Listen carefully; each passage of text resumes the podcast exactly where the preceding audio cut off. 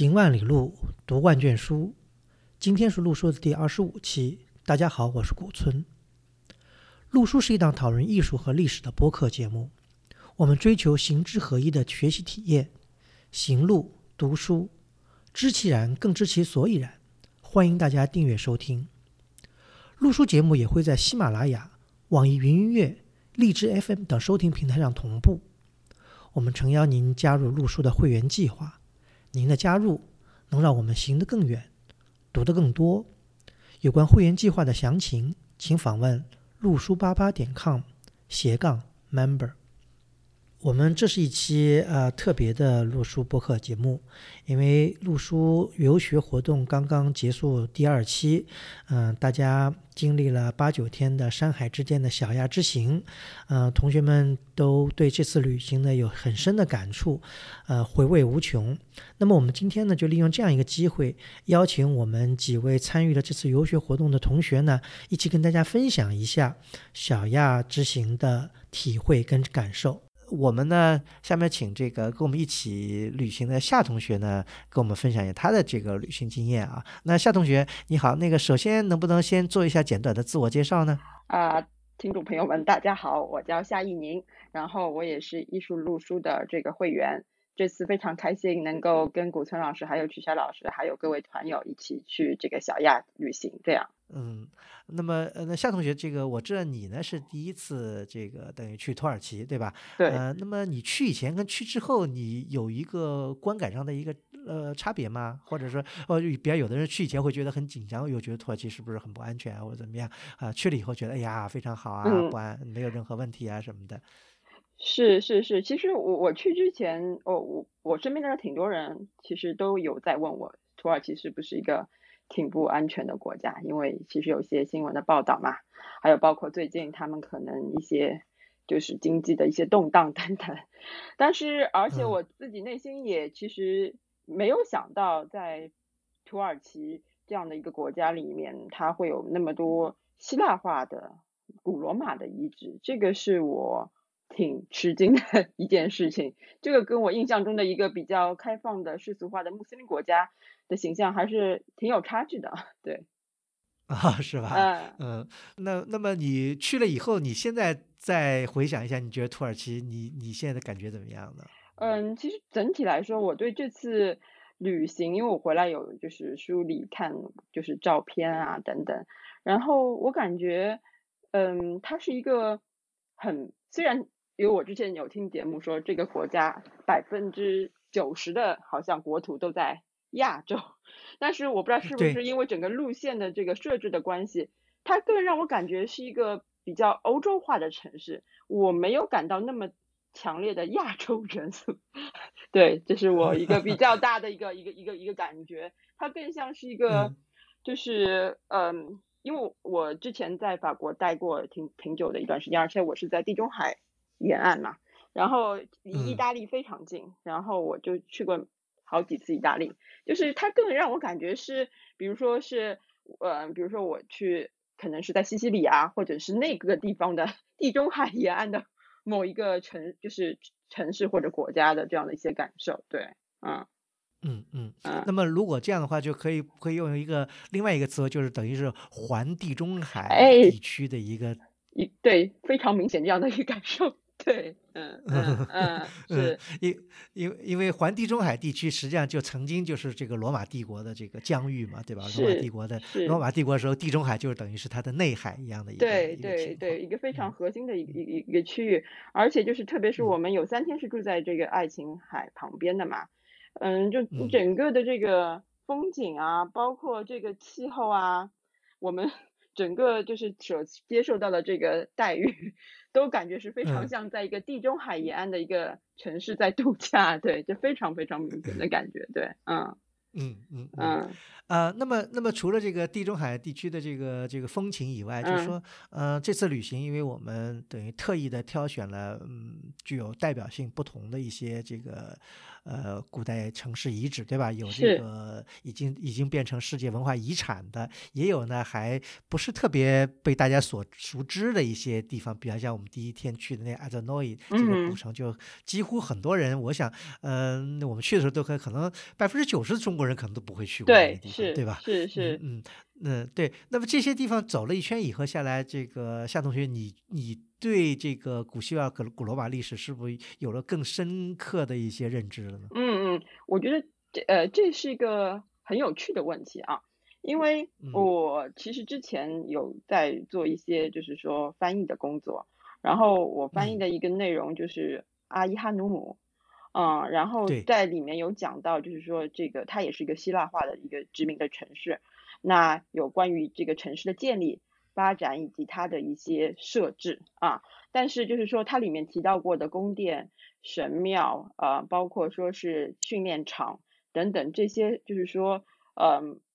就是城市的描述，它以前都只是在纸头上，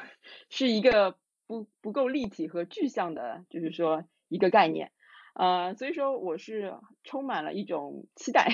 去看这些希腊嗯化或者古罗马的这个遗址。嗯，但是很有趣的事情是，嗯，但是你又会发现，其实希腊化的城市或者古罗马的这些城市，它的城市规划是很相似的，就是嗯，这些遗这些遗址，你会发觉它基本上都会有一些剧院，然后训练场，嗯、一般的话会有一个就是城市广场，就是 agora 这样的一个设置，嗯，然嗯后还会有嗯。议会，就是 Platinum，、还有就是呃嗯就是敬拜神的是就是 Praetorium，就是这些这些这嗯。些设置，然后你又会觉得其实希腊化的城市又是一样的，就是他们嗯。又有是嗯就是说是有内核是呃一致的，虽然他们并不是局限在希腊这个地理的这个概念之上，这个是挺有趣的一个点，对 是对对对呃是。呃，因为他不管是在这个你刚才讲的这个在希腊人的城市，在小亚对吧？亚洲，或者是在或者在这个在中亚了，已经是你你你刚才讲的 对吧？呃，但是对，但是他们希腊人的文化，他们是有一个相同的这个地方，对吧？嗯他嗯们这个城市城市的布局都有神庙啊，都有这个公公共区域啊，都有这样的这些设置，这个嗯标配是是差不多的。这一点我觉得也是挺明显的，在我们看的这些所有的这个古代城市里面。是是是，然后因为这个这个问题，我为什么会觉得是一个很有趣的点，是因为，嗯、之前因为我我有跟朋友在讨论，就是他们也会问，到底什么是希腊化，就是 Hellen Hellenism，就是那个单词，对，嗯那个单词的意思。嗯然后，嗯我我后来有一次看一本书上就有提到，他说其实希腊化的这个意思，它不是就是说仅仅局限于一个民族，不是一个 race，它可能它的嗯内核还是就是说他们对于一种文化或者说是一种呃 intelligence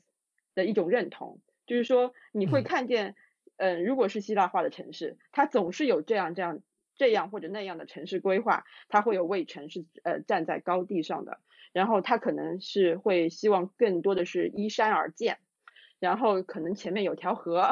或者有有片海，呃，然后就是嗯。说这这个东西，呃，然后他们会有共同信仰的神明，就是就是希腊的这些众神啊、然后他就会描述出很多很多的他们，嗯，不仅仅局限于血缘或者种族这些东西之呃就是之外的一些。呃，精神内核吧，不知道怎么讲，就是说文化内核的一些东西是他们嗯，共同享对，嗯对对共同享有的，所以说这个东西可能才被他们称作为是希腊化或者嗯古希腊的这个呃这个这个一个一个传承，所以说它会遍布很广，而且在这个亚历山大东征之后，包括他的后面的这个继任者，他的所有的这个以前的这些将领，呃对。嗯嗯所就是说建立的这些殖民城市，依旧就是都共同享有这样的一种精神内核。我这个是，嗯，对，被印证了吧？我就在这次去小亚的这个过程当中看到这么多城市，对，这个是，嗯，对我我的一个发现，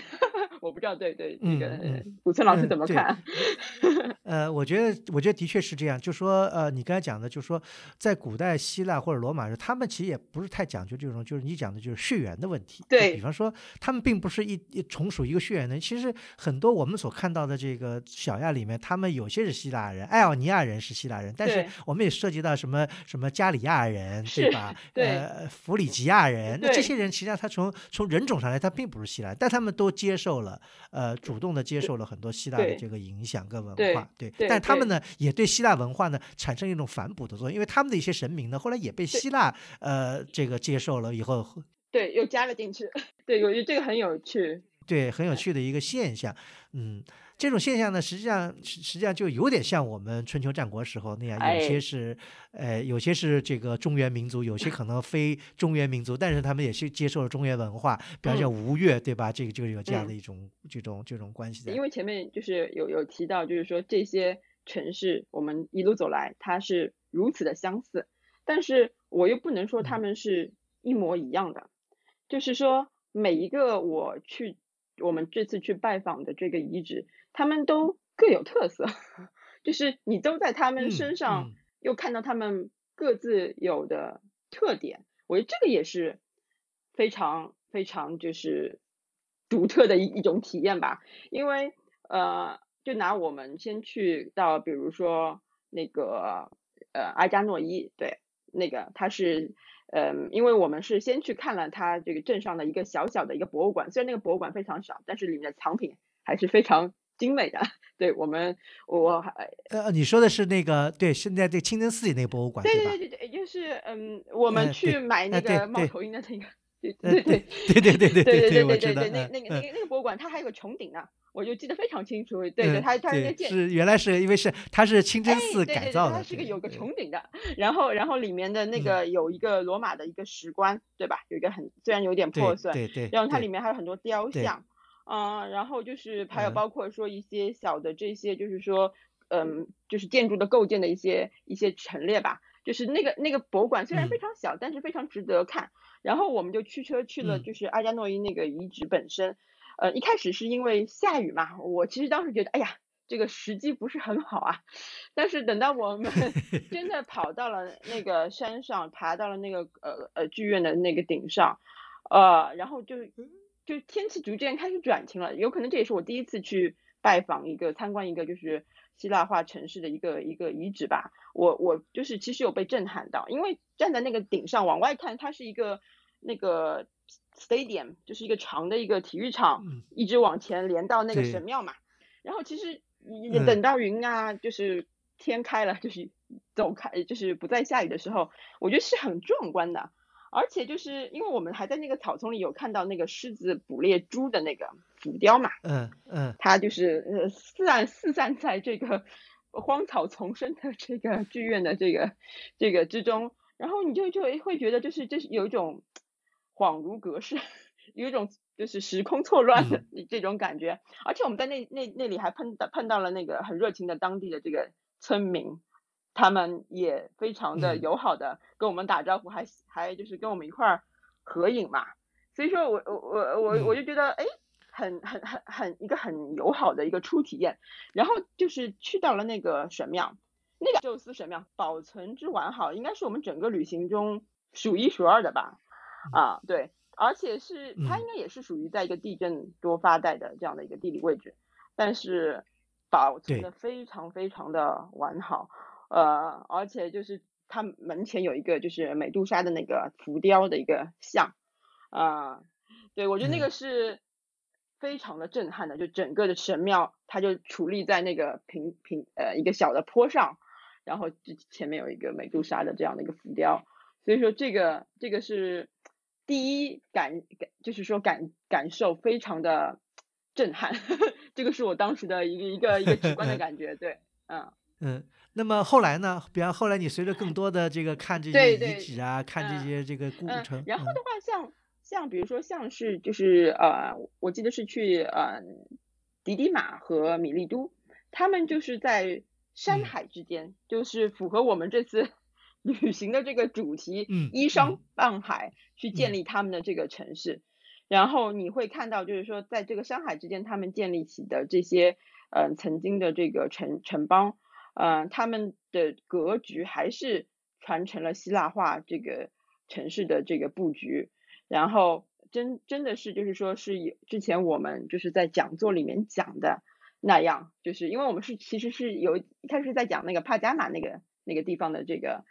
这个遗址嘛，但是这两处的这个遗址，其实因为它当中还有个神道是相连的，就是呃有个对对，然后你就会觉得非常神奇，因为我们两我们是在同一天连续去这个两个地方嘛，看从这头去到那头，在这个城市遥望对面那个城市，所以这个这个体验我也觉得是很很很独特，对对对，嗯对对对，然后的话，嗯，然后就是去到那个老底家，老底家教会其实是在这个。就是说，基督教这个历史上非常著名的，嗯，非常重要。我我，而且我们在这个这个过程当中也碰到了四面八方来的这个，呃，就是说参观的这些教会的教团，他们就是专程跑到这里来看这样的一些遗址，对吧？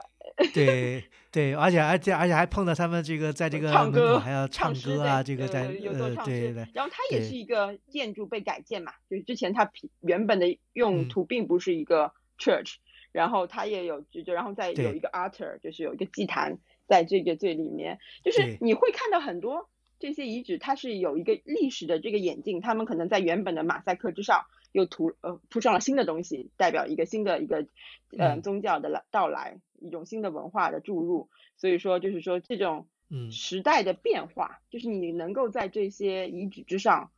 看见，我觉得这是。嗯，对对，在在这个遗址上明显的体验到这样的一个呃一种变化，嗯，然后在这个当然了，比如说后面讲我们去的以佛所啊，它的那个图书馆，嗯，非常的漂亮，就是惊为天人，因为我们去的非常早，完全没有人嘛，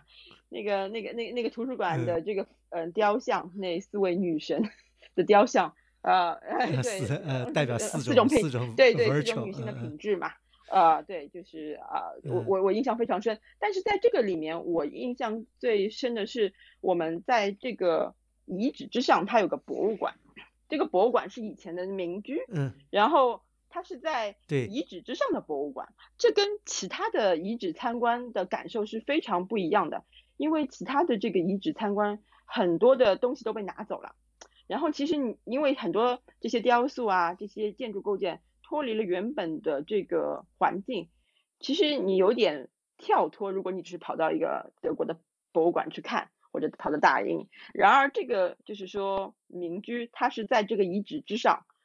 的博物馆，你就可以直接去看到啊，原来你曾经生活在这里的人们，他们的家的壁画的地板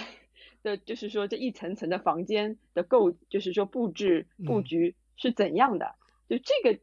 而且它还是一个正在进行，还在不断，就是说做进一步的这个挖掘的这样的一个一个一个博物馆，就是还是有人在里面工作，不断继续在做这个考古的呃发掘的这个事情嘛。所以说这个体验让我觉得也挺特别的，嗯嗯。然后我想把就是我最喜欢的这个这个这个遗址城市留给这个啊阿弗罗迪西亚。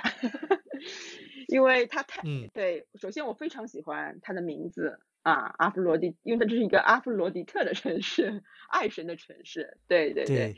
哎对，然后阿弗罗狄特就是说就是代表美嘛，代表这个就是爱啊，代表母母性的一种象征，嗯，而且这个城市它整个的一个一个一个一个布置，就是我们进去，我被它的里面所有的这个浮雕。那个我们看的那个帝王庙的这个浮雕，因为它不是后来就展陈在它的这个博物馆里面嘛？对，对，它的博物馆等于也是就在这个原址旁边就盖了一个，非常的难能可贵。对，然后这这，因为它也是一个构筑非常非常完整的一个呃遗址，就是它保存的非常完好，因为它整个的架构还是。跟跟两千多年前的这个呃，就是布局是基本上，我觉得是还是差不多的，其实还是保持呃蛮蛮蛮蛮完整的。然后它里面最让我印象深刻的是那个体育场，那是一个非常巨大，可以容容纳三万人的一个体育场。对，是小鸭目前目前保存最完整的最完一个体育场之好的，一。对对对，那个体育场还有一个，然后我记得非常清楚，那天我们坐在这个这个观众席上，一个一棵橄榄树下，大家围坐，遥想当年这个希腊人的生活。我觉得这个这个还喝还还对，大家还酒喝了点小哎酒。对，还还顺手摘了这个橄榄树上的橄橄榄尝了一口。对，我就觉得这个这个这个体验，我觉得这是应该是无无法用言语去传达和和和和，就是说难以就是对对对，嗯，太棒了。对，有的有的有的同学就用用了一句叫“无与哎伦比”真的是，真的是，真的，真的，真的是如此。对对对，我我所以说我是说，每一个嗯城市我好像都能，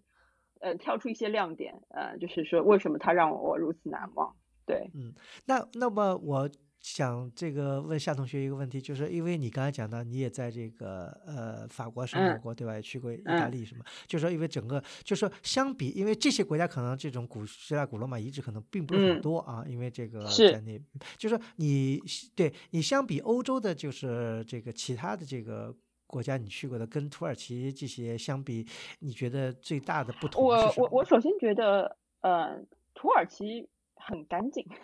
我不知道这个算不算是一个优点，就是整个我们一路过来，它整个 城嗯。市就没有觉得它就是脏乱差那种感觉。但是嗯。我觉得，不管如果大家只要去过西班牙，去过意大利，嗯。啊，就是呃就是嗯。甚至即使在法国的一些城市，其实有些城市并不是那么干净，就是卫生状况有时候让我觉得呃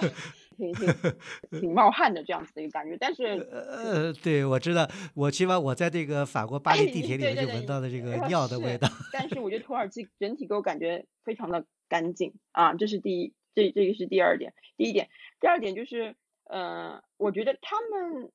还是一个嗯挺开化的一个一个啊一一个一个一个国家吧，就是目前至少我的观观感啊，因为我们最后的城市是伊兹米尔嘛，伊兹米尔就给我感觉完全是一个欧洲城市，非常的开放和就是好像接纳外来的这些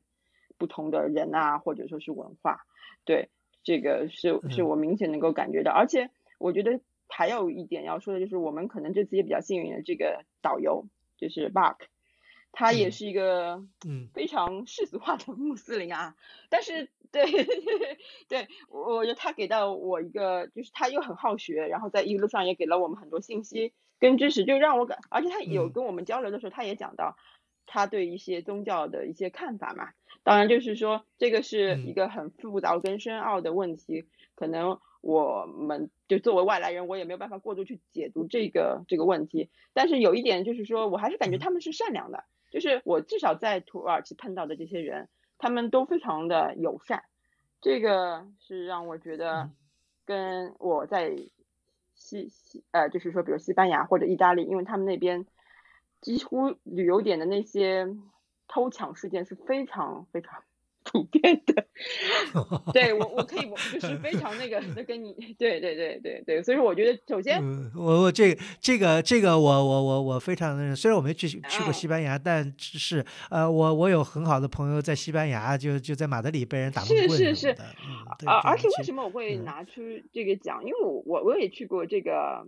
西西班牙的 Seville，就是塞尔尔维亚啊，就是它是一个有非嗯常东方元素的这个城市。如果你去了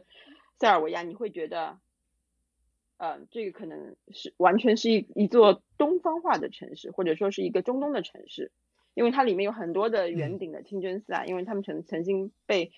这个在曾战。对曾经被清哎真寺，呃，呃我绿化化过 被占领过这样子的一一一个一个嗯情况，但是就是呃，但是就是他他们当当中的这个就是说，嗯，整个的这个也是在它也是个靠海的一个一个城市嘛，嗯，反而就是让我产生了一种嗯。错乱感，在那个地方我感觉那个更像是一个中东的城市，但有可能我们这这次一路走来的城市没有一座城市让我。感觉我是在一个穆斯林国家，或者再是在一个中东的城市，对，这是我非常非常直接的一个一个一个一个感官，对，是是是，嗯嗯，应该说这个土耳其应该是呃，而且目前还是这个整个这个伊斯兰国家里面，可能是这个世俗化程度最高、最开放的一个一个国家。呃，所以这个其实，所以绝大多数人到土耳其的观感应该都是很不错，而且呃，人民非常友善，对吧？基本上没有任何的这个呃这种安全的这个考虑啊。尤其一开好，大家去的时候会觉得，哎呀，到去土耳其会不会不安全啊，或者怎么样？但是我觉得大家是没有任何的这个安全问题，只要自己还是注意一些，注意一下就。我觉得完全是 OK 的，是对。对，是的。那如果我最后我想叫夏同学，如果你用一句话或用简单的几个词来形容你这次土耳其之旅，你会用哪些话或者？我觉得就是就是念念不忘，然后必有回响，因为我还想再去一次。OK，好的，好的，呃呃，那那那肯定的，因为因为那个，因为我们这次去的旅行实际上只是涵盖了土耳其非常小的一个区域，对吧？嗯，对对，所以我们还有很广大的区域，比方我们这个土耳其的南部这些区域靠近地中海的，还有东部那些区域都还没有涉猎，啊，他们有着更多的一种 diversity，就是更多的一种融合跟那个一种一种一种一种一种。一种丰富吧，我觉得这个是的确需要下次我们再接着探索土耳其。好的，那非常期待我们下一次我们再一起再去土耳其探索。呃，就我所以我就说，呃，不是只是浪漫的土耳其，我觉得这个不太合适。完全不准确。土耳其远不止浪漫，远远远不止浪漫，它的文化内核，它的一些东西，我觉得是很丰富的，是很丰富的。对对对。好，那谢谢夏同学。好的，谢谢古村老师。那么这个我们下面呢，请我们这次一起旅行的小胡同学来分享一下那旅行的一些体验啊。那首先呢，请小胡同学做一下简单的自我介绍。嗯，大家好啊，我我是小胡，嗯，然后我是一个呃从事行业分医药行业分析的一个呃生物学博士，现在主要还是比较喜欢到处跑一跑，呃各各地的古迹。跟陆叔结合也是因为有一个共同的爱好和很多同好，呃，能相会。然后这次很有这个机会一起去土耳其，还是非常荣幸的。就这样。嗯，好的，好的，好的。那么那个我知道小胡同学，这是你第一次去土耳其，对吧？那么就是想先问一下，就是说你在去以前，你对土耳其有一个什么样的一个期望？跟去了以后有没有反差呢？嗯，其实还是感受挺不一样的。嗯，去土耳其之前，然后周围的朋友都问我那边的人是不是对中国不太友好，然后是不是不太安全，因为之前发生过呃一些事情，呃，包括对他的印象也是很碎片化的，只知道它是一个穆斯林国家，然后能想到的无外乎就是索菲亚大教堂，然后托普卡帕宫里面的元青花，还有博斯普鲁斯海峡和卡帕多西亚，然后对奥斯曼帝国的过去、土耳其人的现在，其实是完全没有概念的。嗯，然后对于，嗯，整个土耳其人也是没有太多的感受的。嗯，那么这个当然，这个因为你以前去以前得到的都是一些，就像你刚才讲的碎片化的一些信息，对吧？那么身临其境以后，你感觉到呢？嗯，刚开始去的时候还是有些呃惴惴不安的。那个，因为我们是坐的地铁，然后地铁上正赶上早高峰，也挺挤的，伊斯坦布尔的地铁。然后周围全是陌生的面孔，然后都是陌生的那种呃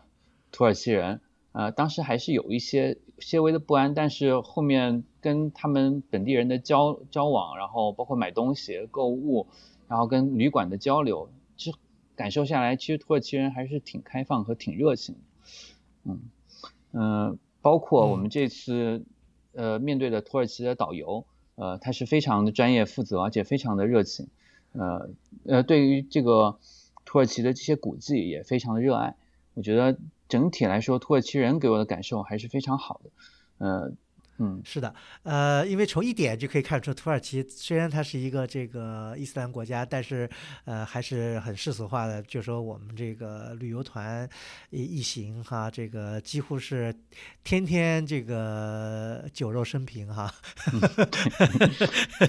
虽然我这小胡你你你没有参与太多喝酒，但是呃，但是就是这一点能说明，就是土耳其在这方面还是蛮世俗化的。这个酒啊这种东西并不是很忌讳的一个事情，对吧？对对，嗯，尤其我们导游也是跟我们一起同甘共苦，这个大喝大吃大喝。而且我觉得他那个对于古希腊、古罗马，虽然不是他同一个文化，但他对于他的遗址的保存还是整体还是不错的。呃，除了早期被德国人发掘的像帕加马啊这些地方的一些呃雕塑和和建筑会被搬走，但最新发掘的这些地方，我觉得保存的都还是比较好的。呃，并且它在那个遗址边上都有那个遗址边上的这个博物馆，虽然体量不大，但是其中的文物我觉得都都挺好的，它那给人一种很强的一个文物和遗址的现场感。对对，这一点我觉得也是这个去土耳其一个非常重要的一个感受，因为，呃，虽然就说很多的这个古代遗址啊，很发掘品都已经流落到了各大博物馆，比方什么卢浮宫啊、大英啊什么的，但土耳其呢，因为它的也是因为，嗯。遗址数量太大吧？这个近期的一些考古发掘的这些出土的东西呢，就被留在了当地，而且呢，他们也比较好的，就是当地就直接在遗址边上建个博物馆，这样的话大家可以非常身临其境的可以有一个对比。我觉得这这个是。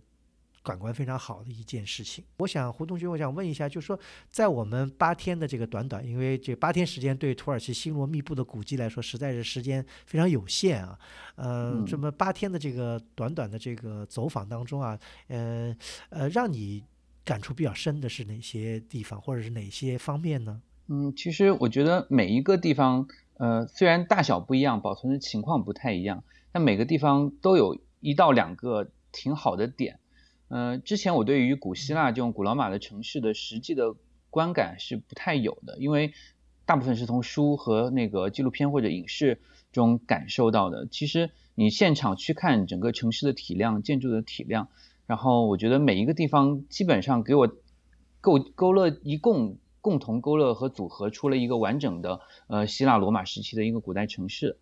呃，比如像埃扎诺伊的宙斯神庙。然后，希拉波利斯的剧场跟罗马浴场，阿弗罗狄西亚斯的大运动场和呃阿弗罗狄特神庙和皇帝庙，还有迪迪马的阿波罗神庙，以及呃以弗所的阿阿尔特弥斯神庙和图书馆，我觉得整体来说，嗯，基本上整体来说，我就可以看感受到一个完整的一个希腊罗马时期的城市城邦的一个现实的情况。啊，基本上每一个神的神庙都有，然后每一个嗯，每一个城市的一个规划的构构架都能看到，然后包括剧场、呃图书馆，甚至像祭坛，甚至还有那个帕加马的天一庙，它就是一个很完整的体系。其实我觉得通过这几个遗址的综合起来。就给了一个很强的综合性的感受，我觉得这是通过一到两个遗址不太容易能够感受到的。嗯，换句话说，就是说你通过我们走访的这一系列遗址，就是说对一个古代希腊罗马世界的这个社会或者它的形态，嗯，就有一了一个比较。就是具象的一个感知等，而不是说只是从我们阅读历史的书籍上得到了这些一些非常这个不太这个比较间接抽象的一个感知，这是完全不一样的，对吧？对，对的。因为雕塑这种东西，可能你去看图片或者看影视，你能够感受到，但那个城市的体量跟建筑的体量，包括道路的宽度这种东西，不到现场还是很难去有这种清晰的认识。嗯。对的，呃呃，胡同学，其实你讲这一点非常重要，因为，呃，的确，我们要感知古代人的生活方式，感知他们那时候社会的形态，光是从看这些呃物件是。不足以体体味的，比方说，看了古看了古代人用的陶陶罐罐、盆盆碗碗这些东西，还不足以体味到古人的生活方式。但你真的深入到了古人的这个城市的这个街道巷尾，对吧？完了，那个甚至于我们还看了古人居住的这个住宅，呃，这些东西身临其境以后，就感受到了这个他们那时候的时代、那时候的特征跟那时候的这个面貌。呃，这一点呢，就是我转回来啊，我就想，嗯。再转到这个，咱们把时空转到中国，比方说，嗯，当然这个中国可能像类比于古希腊罗马遗址的这样的中国城市遗址是不太，我们今天不太看得见的，因为双呃这两种文化不一样。那么，呃，那么如果比较一下，呃，跟你在中国仿古的这个体验，那这次你在小亚仿古有什么不同跟相同的地方呢？嗯，不同的地方还是一个呃城市的古老的程度吧。因为呃以以那个时代来看，相对于中国来说，其实可能比如说汉代或者两晋时期的东西会比较多一点。但其实中国如果是以那个时代的遗存，这种以城市体量的这种遗迹，其实基本上是没有的，可能最多就一些小的一些文物的存在，所以这比较难得。然后中国我们能看到的，比如这种城市的，比如说像平遥或者稍微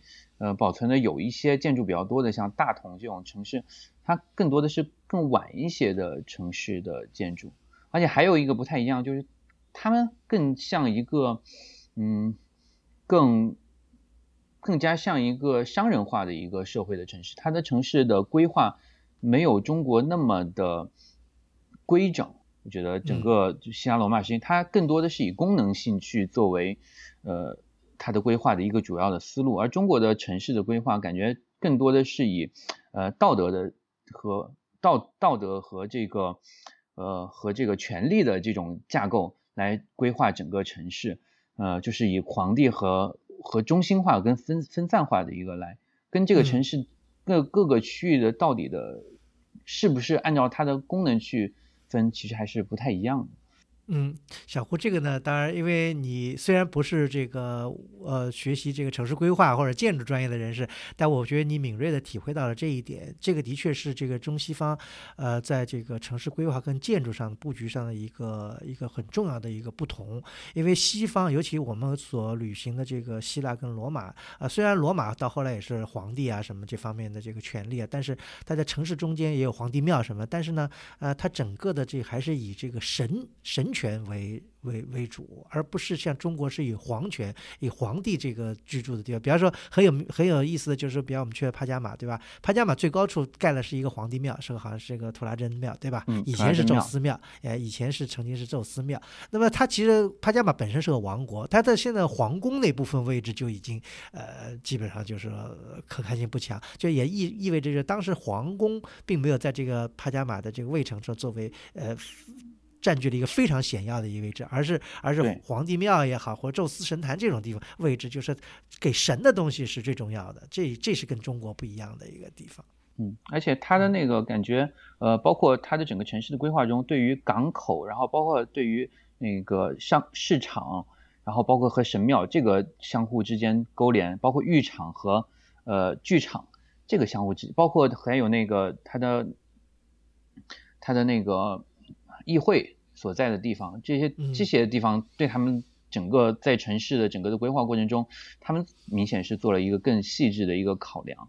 嗯。嗯。这个呢，呃呃，其实从这一点，早期的这个希腊跟罗马的城市呢，我们也能体会到，呃，整个西方的一些这个传统的这个来源，对吧？他们这个，呃，市政议会啊，这雏形，对吧？虽然这个古代希腊社会里也不每一个城邦都是民主制，对吧？一个城邦是这个建主啊，或者是有这个，呃，国王来统治，但是呢，他们这种跟中国不一样的这种城市阶层。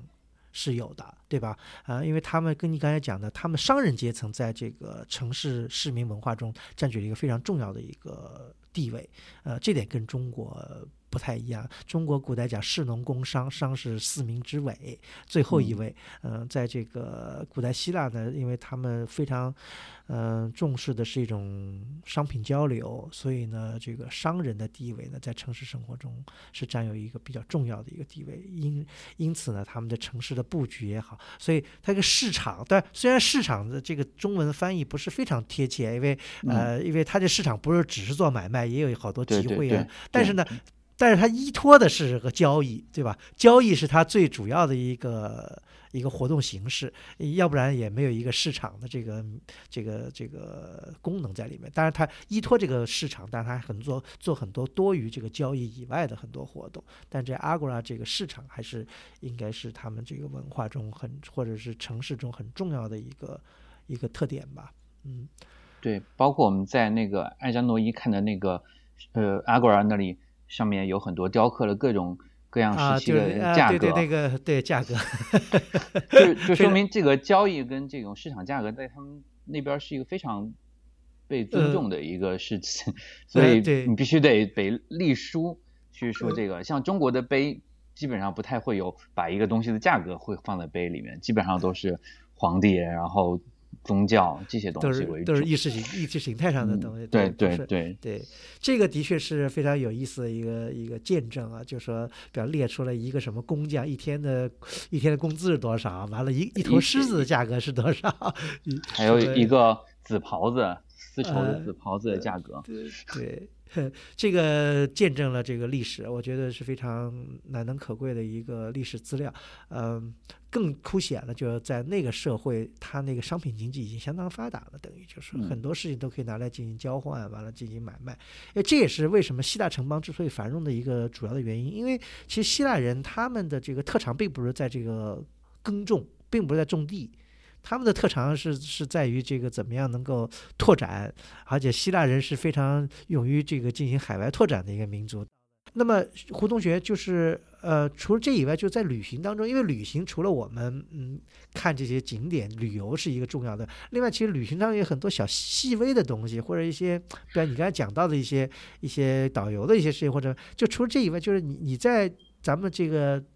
这个八九天的这个土耳其的这个旅行当中，你你在细微处你看体会到了一些什么没有？有有一有一个地方的一个也不叫细节吧，就一小段经历，我感受还挺深的。也其实和希腊罗马不太和古古典城市关系不大，但是和现在的土耳其呃挺大的。嗯，就是在那伊兹密尔的海边，然后当时都晚上十点多、十一点、十点多以后了。然后草坪就是海边的那个很大一片草坪上，然后包括那个海边的咖啡馆里面都坐满了年轻人，嗯，然后都是三五成群的，然后都是喝酒、抽烟、嗑瓜子儿，然后聊天、唱歌、跳舞，呃，我们路过的时候也会，他们会向我们打招呼，然后会甚至邀请我跟我爱人一起去跳舞，然后就感觉像回到了我们当年大学操场时候的感觉。然后这一点其实感给我的感触还是挺深的，我就觉得这些年轻人，就土耳其的年轻人，你要排除掉他的身份，排除掉他的民族或者种族这些所有的东西，他感觉就像和我们呃这些青年人是没有任何差别的，和我们国家或者欧洲国家其实是一样的，大家都喜欢在一起聊聊天，然后唱唱歌，然后就喝喝酒之类的。我觉得就土这土耳其可能，嗯，我觉得最值得珍惜的一小点地方吧，我就希望就他们的这种世俗化能够一直下去，嗯嗯，这个呢，呃，有两个备注，一个呢，我们所去的这个伊兹密尔呢，应该说是土耳其这个最开放的一个城市，因为它有一些这个历史文化背景的一些渊源啊，因为土耳其最早呃伊兹密尔最早叫这个这个它还是这个呃圣经时代什么七教会之一，也是非常古老的。对，是麦纳，对，是一个非常古老的城市，呃，甚至可以跟这个以弗所啊，跟这个帕加马都是齐名的一个城市。只不过它这个城市因为一直没有被废弃，所以现在变成了这个土耳其的第三大。呃，这个城市吧，这一方面。另外，我觉得还有一点，我觉得这个的确是胡同学刚才你讲的，其实呃，不管是哪个来自哪个民族、哪个文化、哪个种族，其实年轻人都有他的共性的地方。我觉得这也是这个互联网时代给大家带来的一个一个好处，就是大家可以信息什么共享。嗯，因为我也可以跟你分享一个我后来这个旅行的一个经历，就是我那天嗯，在这个。飞机上等飞机，哦，我跟那个曲霞两个人在在说中文嘛。后来我就听见旁边有一个人在后面就跟我说：“说你们是中国人吗？”完了，我说是啊。完了，后来有一个土耳其当地女孩子后来主动跟我们说话，呃，她呢居然是一个还是一个学中文的一个女孩子。呃，虽然没有来过大陆，去过台湾学习中文，那么我们也进行了很多的交流。说他说呢，现在在他在一个中学里边教中文。说，哎，我很惊讶。我说呀，中学里，他说现在小学生、中学生都有很多土耳其年轻人在主动的学中文。呃，所以这一点，嗯，也让我觉得很惊讶的。嗯，我记得 Burke 说他的几个朋友，呃，也是来了天津来学中文。嗯然后也就是现在正在天津学中文，然后 之前没有选择北京和上海，是因为他们觉得北京和上海太贵了。啊 哈哈，是，所以我觉得真的呃，很多隔阂误解是出于其实是出于不了解。如果大家更多的了解沟通了以后，我觉得这方面的误解啊跟隔阂可能就会就会消弭了。这个也是，所以我觉得通过旅行也等于向土耳其人展示了。呃，中国人的这个一面吧，因为呃，我们去一些地方，很多人都认为我们是日本人。完了，当我们跟土耳其人说我们是庆，因为土耳其好像中国就是庆的意思。完了啊，他们说啊，你们是是中国人，那个还还我们在那个有一个地方吃饭，有一个有一个人专门跟我说说你们中国人很 这个很了不起啊，什么这个这个怎么怎么怎么样，说了很多中国人的这个好话吧。嗯，所以让我觉得呢，这个的确，呃，我们也不应该对土耳其有很多不必要的一些偏见跟误解。我觉得这是我想说的。嗯嗯，对，我我觉得也是的。嗯嗯，反正这次感受就是，我觉得真的还是这种年轻人，包括我们接触的大部分的普通人，呃，也都挺好的。就是你自己一个人或者两三个人在或者晚上在外面走，完全没有感受到这种不安全的感觉。嗯。那么，另外就最后，我想邀请你用四个字来评价一下，比如你这次土耳其之行，你会用哪四个字？是四个成语还是？不是四个字，或者就你用四呃四个字，就是四个字，或者你觉得四个字不够，或者你用五个字，就一句话也可以，或者怎么样？就你觉得你会用怎么来评价？就你这次这次的这个旅行？嗯，我觉得这次旅行就是感受了感受了小亚的古代，也感受了土耳其的现代。嗯嗯土耳呃土耳其是，特别是我们去过的这小亚这一块地方，包括伊斯坦布尔，因为有博斯普鲁斯海峡是亚欧的分界线嘛，嗯但其实这个分界线，我觉得事实上是不应该存在的。嗯，其实事实上是不存在，因为整个小亚区域就是古代就是一直是文明交融非常多的地方，不不因为它是亚还是欧会有任何的变化。嗯，我觉得感触最深，我觉得还是一个嗯文明在交融和呃存留中不断发展的这么一个感受吧。好的，嗯，就是文文明在交融跟历史的更迭中，嗯、不断的在相互的融合跟发展。然后你中有我，我中可能也有你。嗯呃，这边回来又查了一下，就是我们不是去的那个苏莱曼的大清真寺嘛？呃，我我回回来又查了一下，发现其实苏莱曼其实就是嗯犹太语里面的这个所罗门。嗯呃，所以其实某种程度上，苏莱曼清真寺的另外一个翻译可能就是所罗门的犹太会堂，可能不太对，就可能所罗门的教堂或者所罗门的清真寺，嗯嗯、就说明其实文化相互之间的勾连和融入，其实是比大家预想中现在的这种分野要深得多，嗯嗯可能就是文明相互之间交融之深，可能难以分开吧。好的。啊，就这样吧。好，那那那个谢谢小胡同学跟我们分享你的这个旅行体验。好，那么我们期待下次有机会我们再一起能再去小亚探访。好的，好的，好谢谢，谢谢古村老师。嗯，那么下面我们请那个钟同学来先做一下自我介绍。好，古村老师好，各位听友好，我是钟伟，我目前是在从事金融方面的工作。啊、那个我知道，那个钟同学，你因为你是这一次不是第一次去土耳其，所以我想比起这个我们这个游学的其他同学来说，呃，第二次去的这个感受跟第一次相比，我觉得先问问这有什么一个大的区别没有？呃，我之前是去过一次土耳其，对它有过初步的实地接触。上次呢是休闲旅游式的，走马观花的看了一下以弗所，还有棉花堡和旁边的古城，然后在卡帕多奇亚飞了热气球，总之是什么都有，比较泛泛。那这次和陆叔一起去了，明显是不同的。嗯，不同在哪里呢？这次重点是对希腊化和罗马时期的古城进行深入探访。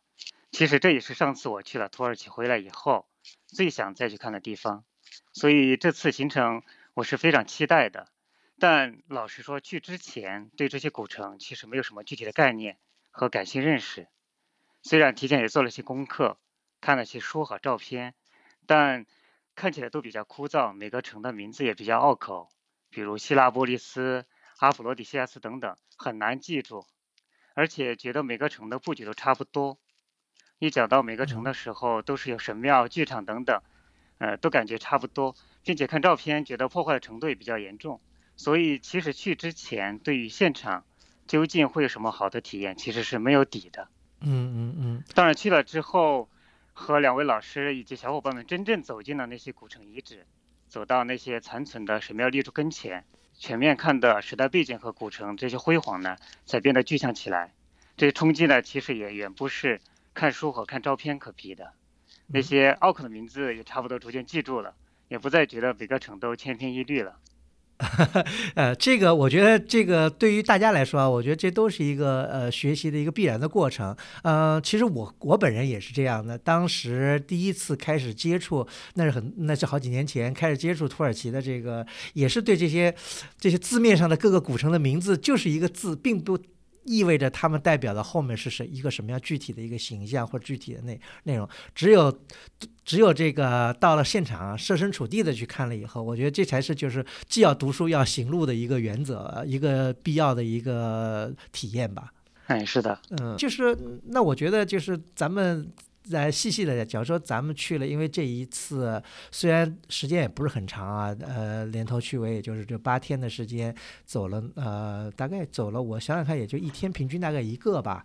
呃，那么这样的这个古城，在这些游历当中，我觉得钟伟同学就说你如果现在讲，立刻就出现在你脑海中，第一个会是什么？会是哪一个？如果说立刻出现在我脑海里的。应该是希拉波利斯古城吧？嗯，那其实其实也就是俗称的这个棉花堡旁边的这个古城，对吧？对，因为这个是因为我上次去过这个地方，嗯，而且觉得是旅游区，游客也很多，本来预期是很不高的，觉得第二次来也不会有什么仿古的感觉，但这次在那里的感触其实还是挺深的。嗯嗯，说说看呢？特别是在夕阳下，我们坐在古城剧场最高处的时候。嗯，其实下午刚进古城的时候，我们已经乘观光车一起到了位于高处的剧场，但那个时候光线很强，我记得大家匆匆离开了，去其他地方继续参观。等到了傍晚时分，有几位同学相约，我们再次步行到了那个剧场，找了看台最高的地方坐了下来。那个时候看台上的人其实已经很少了，大家可能主要还是留恋在下面的棉花堡吧。嗯，剧场的看台正朝西。面对夕阳，我们坐下来不久，太阳就快落下了，光线也非常柔和，云彩非常漂亮。远处的天际线和山谷，包括古城的其他部分，也一览无余。那个时候我就在想啊，如果古时的当天在这个剧场有演出的话，可能差不多就在那个时候就该上演了吧。可能在那一刻，我才算真正体会到了剧场当时建造方位。和朝向选择的精妙所在。嗯，对，其实这个钟同学刚才讲的，其实也是我们这个旅游这个一个很重要的一个安排方面的一个原则，就是说一定就是说不能太赶路，因为大多数旅游团在这个快要比方说夕阳的时候啊，都要让大家赶紧赶紧离开了，要准备去酒店啦，或者要还要下面还有一段路程要赶啊，所以往往在日出或者在日落这两头最好的这个旅游的这个体验时间呢，很遗憾的很多旅。行安排的都是在赶路，那么这次等于我们那考虑到这个问题，呃，所以那个钟同学，你你还记得，就是一个是这个地方，还有一个也是你上次去过的那个地方，就是也是旅游一个景点，就是这个以弗所，对吧？以弗所，对的，也是这样，就说也是人巨多的一个地方，但是我们挑的是我们等于是第一个就进门了，所以这样的话呢，我们能够独享一下专场的感觉，虽然这个时间并不是很长。对，我们比较早进去。虽然它是一个热门景点，但是人很少，只看到有几只猫和少数的游客，所以和上次的感觉也是非常不一样的。嗯，而且以夫所，我想多说两句，就是因为大家都知道它是阿尔特米斯神庙遗址所在地，曾经是作为古代世界七大奇迹之一的这个神庙，但是呢，在原址现在只剩下一根孤零零的立柱，而且还是后来重新竖起的。我们当时面对这个。历史沧桑巨变也不仅非常感叹，但是呢，当时正好有一群鹅排着队，晃晃悠悠的走过来，呃，大家顿时也轻松一笑，觉得还是挺有意思的。嗯，对，是的，是个不给这个就是这个沧桑的这个古代遗址呢，增加了一些这个趣味跟这个生动的这个活泼啊，在在里面，大家看着一群鹅这么晃晃悠悠走过了历史有两千多年的一个古代的这个遗址，嗯。别有一番趣味，我觉得这个可以在会员通讯里面上一张这个照片给大家看一下，我觉得还是挺有意思的，嗯。嗯，是的，嗯，那那个，那钟同学就说，除了刚刚，因为其实刚才讲到的这个棉花堡也好，还有这个伊夫索也好，这个都是赫赫有名的这个土耳其的这个旅游景点，因为他们早就名列在这个世界文化遗产的这个名单上，对吧？肯定是旅游巨多的地方。那我们这次当然也避开了一些这个。嗯，旅游多的也找了一些这个比较呃，应该说是小众一点的这个地方吧，让大家来来领略一下。嗯，像这个呃里面，我觉得就是你你感触到比较深的有哪一个呢？嗯，其中有两个吧。嗯，不是那么知名，但这次行程也给我们带来了很大的惊喜。首先是我们古城行的第一站埃扎诺伊。那天天气不是太好，大家去的时候本来兴致不太高，但刚爬上古城剧场最高处的时候，一束阳光就从云层当中射出，眼前顿时一亮，感觉非常好。而且这个城的宙斯神庙保存的出奇完整，相对于我们此前所见到其他古城的神庙而言，它是保存最完整的。回国以后进一步查资料，了解到它其实是现存最完整的艾奥尼亚式神庙。嗯。这个神庙呢，有十六根立柱仍然是立在那里，然后上面的横梁以及内饰的墙壁还保存了一些，因此基本上把神庙的大体格局保存下来了。所以我相当于我们第一站就看到了此行中保存最完好的神庙，非常惊喜。嗯，还有一个不是那么知名，但是也让我们非常印象深刻的城市普里安内。在还没去之前呢，当时就听曲夏老师也提到了一些。关于这个城，它比较原真的保留下来希腊化实际城市的一些特点。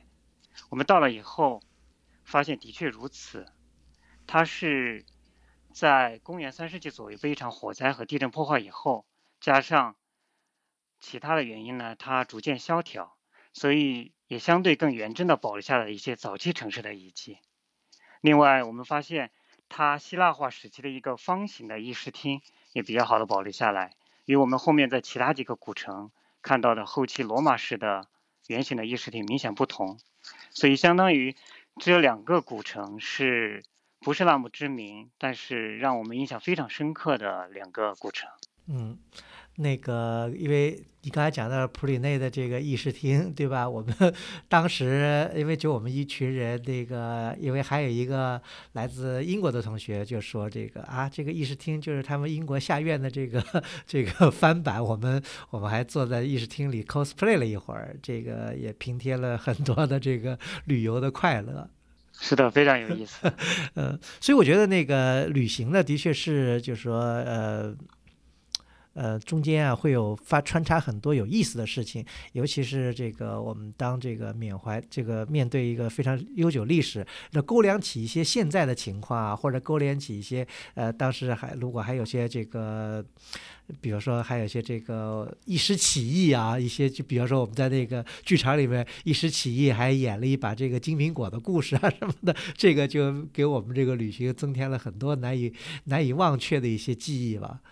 嗯，那那个钟同学，那你就说我们讲的刚才只是讲了一些这个，呃，大面上的一些旅游景点。那从整个我们就说。整个的我们这次旅行，比方从我们从伊斯坦布尔开始，一直到伊兹密尔结束，就除了咱们抛开刚刚讲的这些重要的景点以外，就说一些旅游上的一些小的细节也好，或者什么也好，这些方面，呃，你觉得对土耳其这次的这个游学，呃，跟上次相比，有些什么样不一样的感受跟那个认识呢？主要的感受是两点吧。嗯。首先，上次我虽然也去了一下伊夫索和棉花堡。这样有代表性的城市，但是总觉得土耳其是只是点缀了一些古城，但更像是一个伊斯兰的国家。但这次是完全不同的感受。我们也去了一些博物馆，在博物馆的墙上看到了一些地图，发现它标识的现在留下来的古希腊和古罗马的一些城市，简直是星罗密布，叹为观止。而我们这次虽然不知名的以及知名的挑了一些，但相比其中的有价值的古城，我们只是走了很小的一部分，所以这是一个比较大的感受，从而也也决定下一次还会继续来小亚探访这些古城。另外一个，嗯另外一个感受就是这边的除了古城以外，它整个人的生活状态。以及自然风光和古城的结合都非常的让人舒服，是比较世俗化的一种状态。可能古松老师以及其他同行的小伙伴应该都比较强的感受吧。嗯，就是你刚才说的两点呢，的确也是非常呃深刻的感受。对于任何人来讲，就是说呃如果没有去过小鸭这一块呢，可能不知道它的密度有多高。因为在旅行当中呢，导游曾经跟我讲过，还说那个如果你要是来这个。呃，时间长的话，它是有一条古道，它这条古道大概可能如果徒步背包走，要走大概四个星期。他说，你在这四个星期里面可以看到近百座的古代的城市的遗址啊。这当时听了以后，让我也特别的这个惊讶，因为我觉得，呃，虽然可能很少有人会有四个星期的时间来去土耳其徒步啊，走这些地方，但是可以想见它的这个。嗯，这个古城的密集程度啊，嗯，真的有时候比较一下，我跟徐岩老师在后来的探访中就觉得，好像似乎是在。在另一个山西，在在在那里探访那个山西的古庙一样的那个感觉，就是也是深入到了村村寨寨，完了问当地的人，哎，这个古城在哪里啊？什么这样的这种呃这种感受特别有意思。所以呃，我们也非常期待那跟大家以后下一次再能够到这个土耳其探访另外一部分，因为我们这次去的地理范围呢，主要是呃土耳其的这个西部。对吧？呃，西部靠西部靠近爱琴海中段的这个古代的这个爱奥尼亚地区，那么其实它的这个西南部也好，南部甚至东部都有很多的这个不同时期、不同风格的这个历史文化这个遗存在那里。嗯，期待着下一次。嗯，对，是的，比较期待下次南部和东部的土耳其之行。那那个，那除了这方面以外，就说，嗯，你觉得，比方说大家。呃，在旅行当中，对于土耳其这些小细节，比方有一个细节，我觉得我们我上次我这次也是很惊讶，就是说，因为大你刚钟伟同学，你刚刚也知道这个提到了，就是呃，土耳其毕竟还是一个伊斯兰国家，对吧？那么在伊斯兰国家里面，其实它是相对来说是很开放的。有一点就是，呃，基本上喝酒是成了我们旅行这次 天天所所必有的一个项目。呃，因为大家知道，在严格的伊斯兰的这个法律里面，喝酒是是不被允许的。但在这个土耳其的世俗呃社会里面，喝喝酒还是一个非常这个呃怎么说呢？非常这个常见的一个现象吧。大家并不忌讳这个事情，嗯，这点还是我非常意外的。呃，那其除了这以外，就说你相比较，因为很多同学在去土耳其以前，都会土耳其有一种有一种先入为主的一种一种一种。顾忌吧，呃，那么亲身感受这次，尤其你去了两次以后，你觉得你怎么来认知土耳其这个社会呢？因为去过一次呢，对它首先距离感没有那么大，对它各个历史时期的融合是有一定的初步的认识，所以对我来说意外的东西比较少。但是这次让我更深刻的了解到它在各个时代各种文化融合的这样一种程度。这是对我一个最大的体会和感受吧。嗯，那么呃，比方说，如果这样说的话，因为我们有自由活动的时间，比方那个第一天，嗯，在这伊斯坦布尔，大家就自由放飞，对吧？呃，你你能说说看伊斯坦布尔？因为你也是第二次去，等于伊斯坦布尔应该有很多地方，你觉得这次有些不同的感受吗？呃，伊斯坦布尔的感受还是挺不同的，和上次。上次首先是去。打卡式的参观了几个最出名的，但是这次我们也是去参观了一下。但上次参观那几个最出名的以外呢，就没有多余的时间了。这次我们除了这几个出名的以外呢，各自的自由时间，还穿街走巷，去真正体会到古城的现在居民的一些生活状态，而且也偶然有些发现，比如说发现一些东正教堂还依然是活跃在居民的生活当中，并且还在一个东正教堂里面发现了很真很精美的壁画。嗯，和马赛克壁画。那除了这个，就是我知道你走街串巷发现了东正教堂以外，就是说，嗯，你对伊斯坦布尔这个城市，你觉得你有什么样的一个，就是说，如果用四个字来形容伊斯坦布尔，你会用哪四个字呢？无与伦比。那这个评价相当高啊，因为那个，因为因为想到这个，我觉得呃，我也嗯回想了一下，因为我们这次所住的酒店正好是一个一个比较好的一个角度啊。早上那个当那个晨曦露出来的时候，看到了那个哈吉索菲亚教堂的这个这个。外貌，还有这个整个伊斯坦布尔老城，我觉得，呃，刚才钟同学讲的这个无与伦比，我也非常认同。这的确是一个无与伦比的一个城市。是的，嗯，那那钟同学还有什么要补充的吗？古松老师可以问你一个问题吗？啊，可以啊。因为我知道上次你和曲佳老师走的行程和这次的行程差不太多。嗯。那你们这次再次去参观这些古城？感受有什么样的不同吗？或者您印象特别深刻的古城是哪一个？你反过来问我是这样，就跟刚才我问你一样啊，因为在第一次接触到一个事情的时候，往往我觉得容易引起震撼的是一种感官的一种。一种感受就是，呃，比方说看到了一个很震撼、尺度很大，或者是觉得这个环境怎么样怎么样，这是一种就一般第一次去呃探访这些古城的时候，这是一种呃第一感知。但当第二次去的时候，你这第一次去的这种感知就削弱了，因为你已经有预期了。那么，但是所以呢，我们第二次去探访这些古城的时候呢，其实更多的感受是一种深入的了解。因为你对他了解深入了，你对他的历史更知道了，呃，那么你再一次回首看以前曾经看过东西的时候，你所得到的不是一种，不是一种初级的感受，而是一种更深入、更细微的一种感受。这我觉得就是呃，去去这个探访同一个地方，再次探访的时候，你会得到的一种一种不一样的感受，就在这儿，就不是那种。初期的震惊，而是后期的这种这种细微的、这种深入的这种体验啊。另外，就说你你问到，就说感触最深的是哪一个，对吧？嗯，其实呢，嗯，我觉得呢，在这些古城里面，感触最深的呢是很难用，就说很难来挑一个，比如哪个感触就特别深。其实这个就跟刚才那个你所讲到的，跟不同的时间点去。是不一样的，就比方说这个时间点你在这儿的时候，你的感触就非常深。那么如果你要是恰巧没有这个时间点在那个地方，你可能感触就不一定会像呃在这个地方那样深。那么对于我这次旅行来说，就咱们以这一次呃刚结束的这次旅行来说，就是说在我我们去的这个地方，因为我可能还有一些时间要讲一些这个后来我们单独去的一些地方，就在我们已经去过的这个地方里面。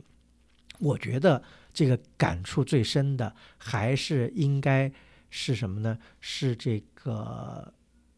你刚才讲的这个阿扎诺伊古城。因为阿扎诺伊古城倒不一定，倒不是说因为这地方是我第一次去，所以我感触深，而是什么呢？而是这个古城它有一种嗯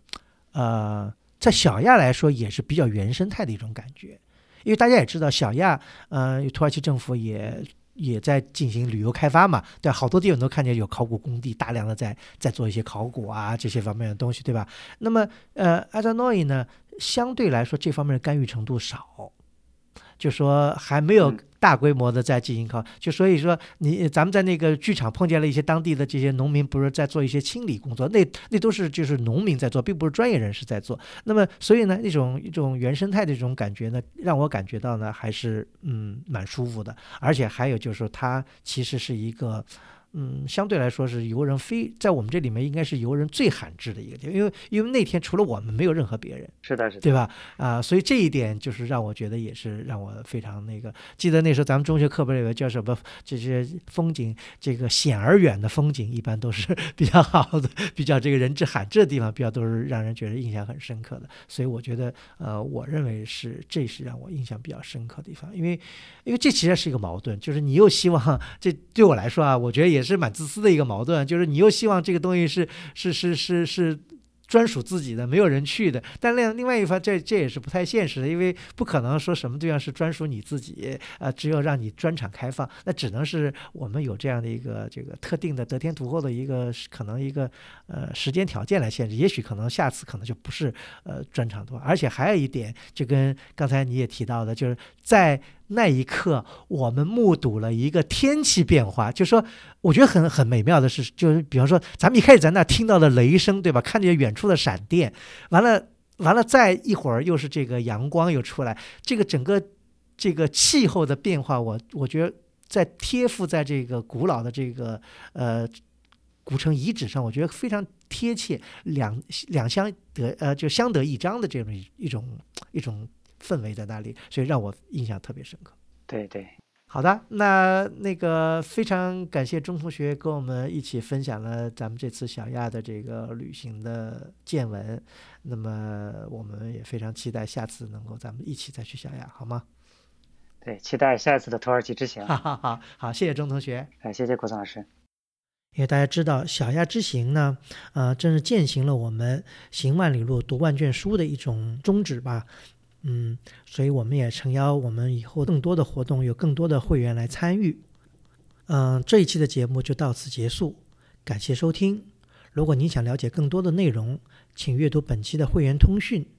路书之友微店是购买会员计划和会员通讯的主要渠道。